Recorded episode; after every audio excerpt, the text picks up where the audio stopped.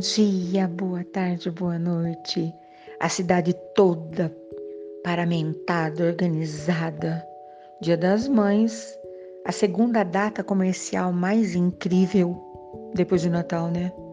É uma data comercial, mas enfim, vai que não tenha data comercial, ninguém nem lembra que tem mãe, né? Dizem que lá no passado longínquo, uma pessoa estava deprimida, como diziam no passado, na fossa, muito chateada, que a mãe havia perecido. Ela não tinha mais mãe. Imagina que alguém fica sem mãe. Ah, mãe é um negócio perene. Mãe é um negócio para sempre. Maternidade é para sempre, né? Enfim. Mas alguém deu a ideia para ela que descobrisse se ela era a única pessoa órfã de mãe. Ela disse, mas como que eu faço isso? Você compre um punhado de cravos brancos, um punhado de cravos vermelhos e fique à, à porta de um lugar famoso e você pergunte: Você tem mãe? Você não tem mãe? Quando você olhar o resultado, você vai ver que muita gente ainda tem a mãe para abraçar, mas muita gente não tem. Contam. Não sei se foi assim mesmo a história da criação do Dia das Mães, enfim. E transformou-se hum, nessa data comercial, né? que vendem-se flores e presentes, etc. e tal. Eu fico pensando, será que a mãe quer ganhar uma panelinha? Será que a mãe quer ganhar uma máquina de lavar nova? Será que a mãe quer ganhar o quê? Não sei. As outras mães, eu, na minha maternidade, biológica e não biológica, o que eu mais desejo ganhar, não apenas no Dia das Mães, segundo domingo de maio, todos os dias, saber que todos os meus filhos estão felizes.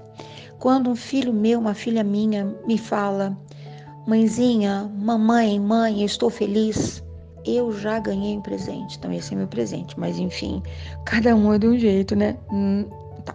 Mas eu vou contar algumas histórias sobre o Dia das Mães. Histórias famosas, antigas, que eu já contei tantas vezes, que tenho contado nas palestras motivacionais sobre o Dia das Mães, né? que aquela mulher contava para os filhos que ela tinha sido linda, que ela tinha sido famosa, e os filhos falavam: É. É, mas depois da maternidade, olha como que eu fiquei. A gente olha para uma mãe com filhos pequenos, sobra nada, coitada, descabelada, não lembra onde guardou o chinelo, tentando dar conta de tudo, porque tarefas domésticas só aparecem quando não são feitas, né? Mãe tá sempre sentindo que não fez direito, que não fez de acordo, que não fez tudo. Que poder. que falsa ideia de poder. Quem? Somos mães, mas longe da perfeição. Muito longe da perfeição. A gente faz aquilo que a gente pode, aquilo que a gente sabe. E aquela mãe contava, contava e os filhos falavam, puxa, né? Mas um dia eles receberam uma notícia que uma amiga dos tempos de juventude da mãe estaria ali na, na casa deles. A mãe passou todas aquelas recomendações, tal, tal, tal. Se comporta, não repete o doce, espera a visita ir embora. E chegou, ah, e aquela visita chiquerez, salto alto, um escarpão vermelho maravilhoso, cabelo arrumado, perfumadíssima. Ah, e as crianças ficaram emudecidas, ninguém deu um pio. Que mulher mais elegante! Aquele colar, voltas e voltas de pérolas, nunca tinham visto aquilo? Quando a visita foi embora, eles se comportaram bem e eles falaram: Mamãe, que dó. A de quem? Da senhora? A sua amiga viaja perfumada, arrumada, vai no salão de beleza e o colar. E a mãe diz: Que ilusão de vocês. Eu faço viagens muito mais incríveis quando vocês contam as coisinhas, as novidades, quando vocês progridem, quando vocês aprendem. Isso que é viagem. Colar de pérolas? Eu tenho colares muito mais incríveis. Os bracinhos de vocês em torno do meu pescoço são o colar mais precioso que uma pessoa possa ter na vida. Porque as pérolas podem todas se perder. O colar de abraços jamais vai se perder. Isso é que é de verdade, entendeu? E foi discorrendo sobre as alegrias da maternidade, porque não é nem de todo bom e nem de todo mal. É uma alternância, concorda comigo? Você que já passou pela experiência da maternidade? Pois é. Enfim, né? Eu conto a história de uma águia gosto dessa história, hein? Altaneira, que olhava aquelas amigas ensinando o filho a voar, ensinando o filho a comer, e ela pensava: que isso? Para que, que alguém precisa disso? Eu não preciso de nada disso. Só que chegou uma hora, foi dando um negócio, uma vontade de passar pela experiência, de ter um filhotinho, um só, umzinho. Mas e foi criando coragem, foi criando coragem, até que um dia ela falou: Vou realizar meu sonho. E viu aquele ovo lindo no ninho. Só um. Tadinho do meu filhinho, vai ser sozinho? Mais um. Que parceria eficaz eficiente. Mais um, três ovos. Que, que felicidade foi aquela? E ela percebeu, ela estava ficando muito diferente do que ela era, muito diferente. Pensamento era outro, as ideias eram outras. E ela ficava horas ali, aquecendo aqueles ovinhos, já treinando seu coração para um novo modelo de amor que ela não sabia. Ai, que coisa boa. Até que um dia passou rápido. Picou, primeiro ovo, aquele ovo bonito, tic-tic. Já era uma micro janelinha. Uma vontade de ajudar, e ela pensou: não, eles precisam. É o primeiro passo, eles têm que se virar, né? E ela ficou ali pacientemente esperando aquela criaturinha feia, sem nenhuma peninha, que ela achou tão maravilhoso. Quando ela estava ali babando aquele ovo, né? Ai, toda tomada de uma paixão inexplicável, picou o segundo ovo. Ai, que coisa mais linda, completamente diferente. E aí ela esperou e vai buscar comidinha, sabe ali?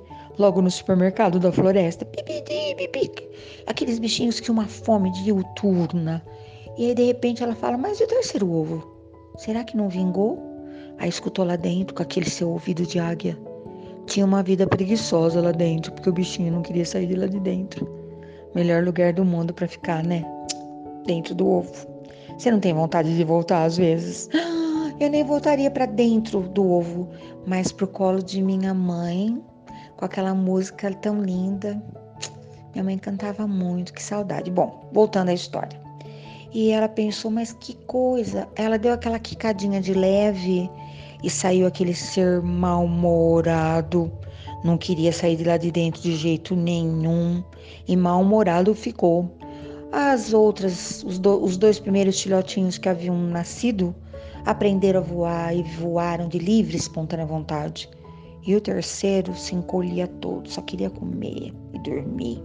Não queria mais nada, mal-humorado em tempo integral. E ela pensou: hum, acho que não vai ter jeito, né? Vou ter que botá-lo para fora do ninho. E ele pensou: hum, ela não vai fazer isso comigo. E ela foi devagarinho, fez ele despencar daquela altura. Que raiva! Que ódio! E ele olhando com aquele olhar assim: Você não me ama? Já sentiu isso na sua vida? Ah, você não me ama. Olha o que você está fazendo comigo. Quer que eu enfrente esse mundo cruel? Se você me amasse, você me protegia, eu nunca sairia do teu colo. Ah, e o que aquele ser não percebeu, ela abriu suas asas num voo gigantesco, maior voo da vida, e ficou lá embaixo, esperando de asas abertas.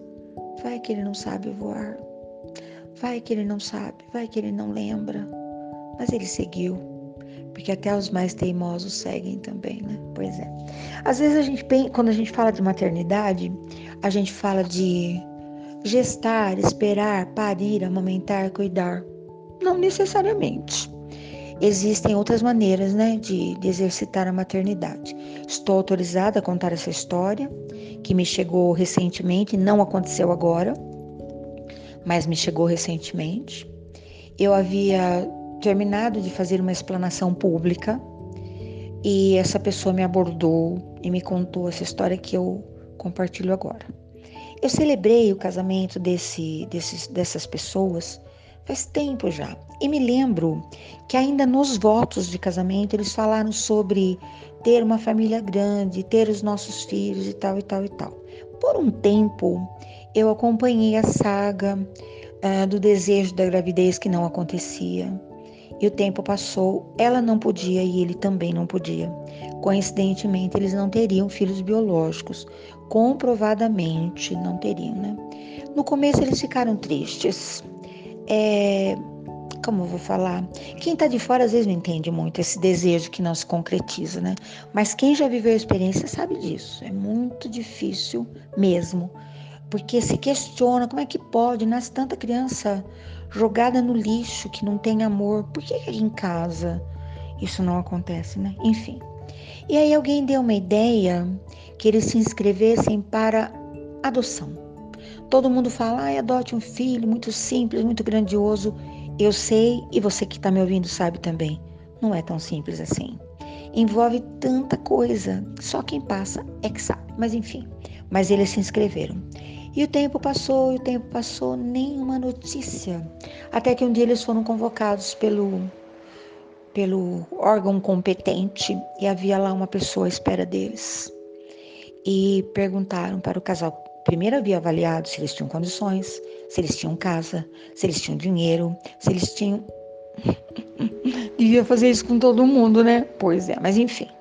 Quem... Não vou falar sobre isso agora, não me compete. Mas enfim, eles olharam para aquela jovem ainda, que apesar de fazer tempo que eles estão juntos, eles ainda eram jovens e são ainda. E a pessoa perguntou: hum, tem que ser recém-nascido? E ela disse: não, tem que ser loiro de olhos azuis? Não. Tem alguma regra? Nenhuma. Tem que ser um só? E aquela jovem falou: dois. E o olhar da pessoa continuou sobre ela. Ela disse: três. E a pessoa disse: não, quatro. Os pais pereceram, as crianças estão em um abrigo e nós não vamos separá-los. A vida já foi pesada demais para eles. Então, se uma família aceitar os quatro, que é bastante, tudo bem, senão não. Ela olhou para o marido, falou: acho que nós já temos uma família pronta. Onde estão as crianças? Quando eles falaram para as famílias respectivas, as famílias disseram: Não vá vê-los, porque vocês não vão dar conta de de deixá-los lá. Não deu outra, né? Eles foram ver, se apaixonaram. Aqueles, aquelas crianças de, das mais variadas idades eram deles. E hoje eles são uma família maravilhosa. E as crianças têm uma raridade. Elas têm um. sei lá de onde vieram, né? Gratas. Já faz tempo que eles estão. Eu fiquei sabendo agora, mas a história já aconteceu. Faz tempinho. Eles manifestam a gratidão em todos os momentos e um lembra o outro. A gente não tinha casa, a gente não tinha família. Respeita a mamãe, respeita o papai, um lembra o outro em tempo integral. Eu precisava contar essa história por conta do Dia das Mães. Exercite a sua maternidade com quem estiver disponível.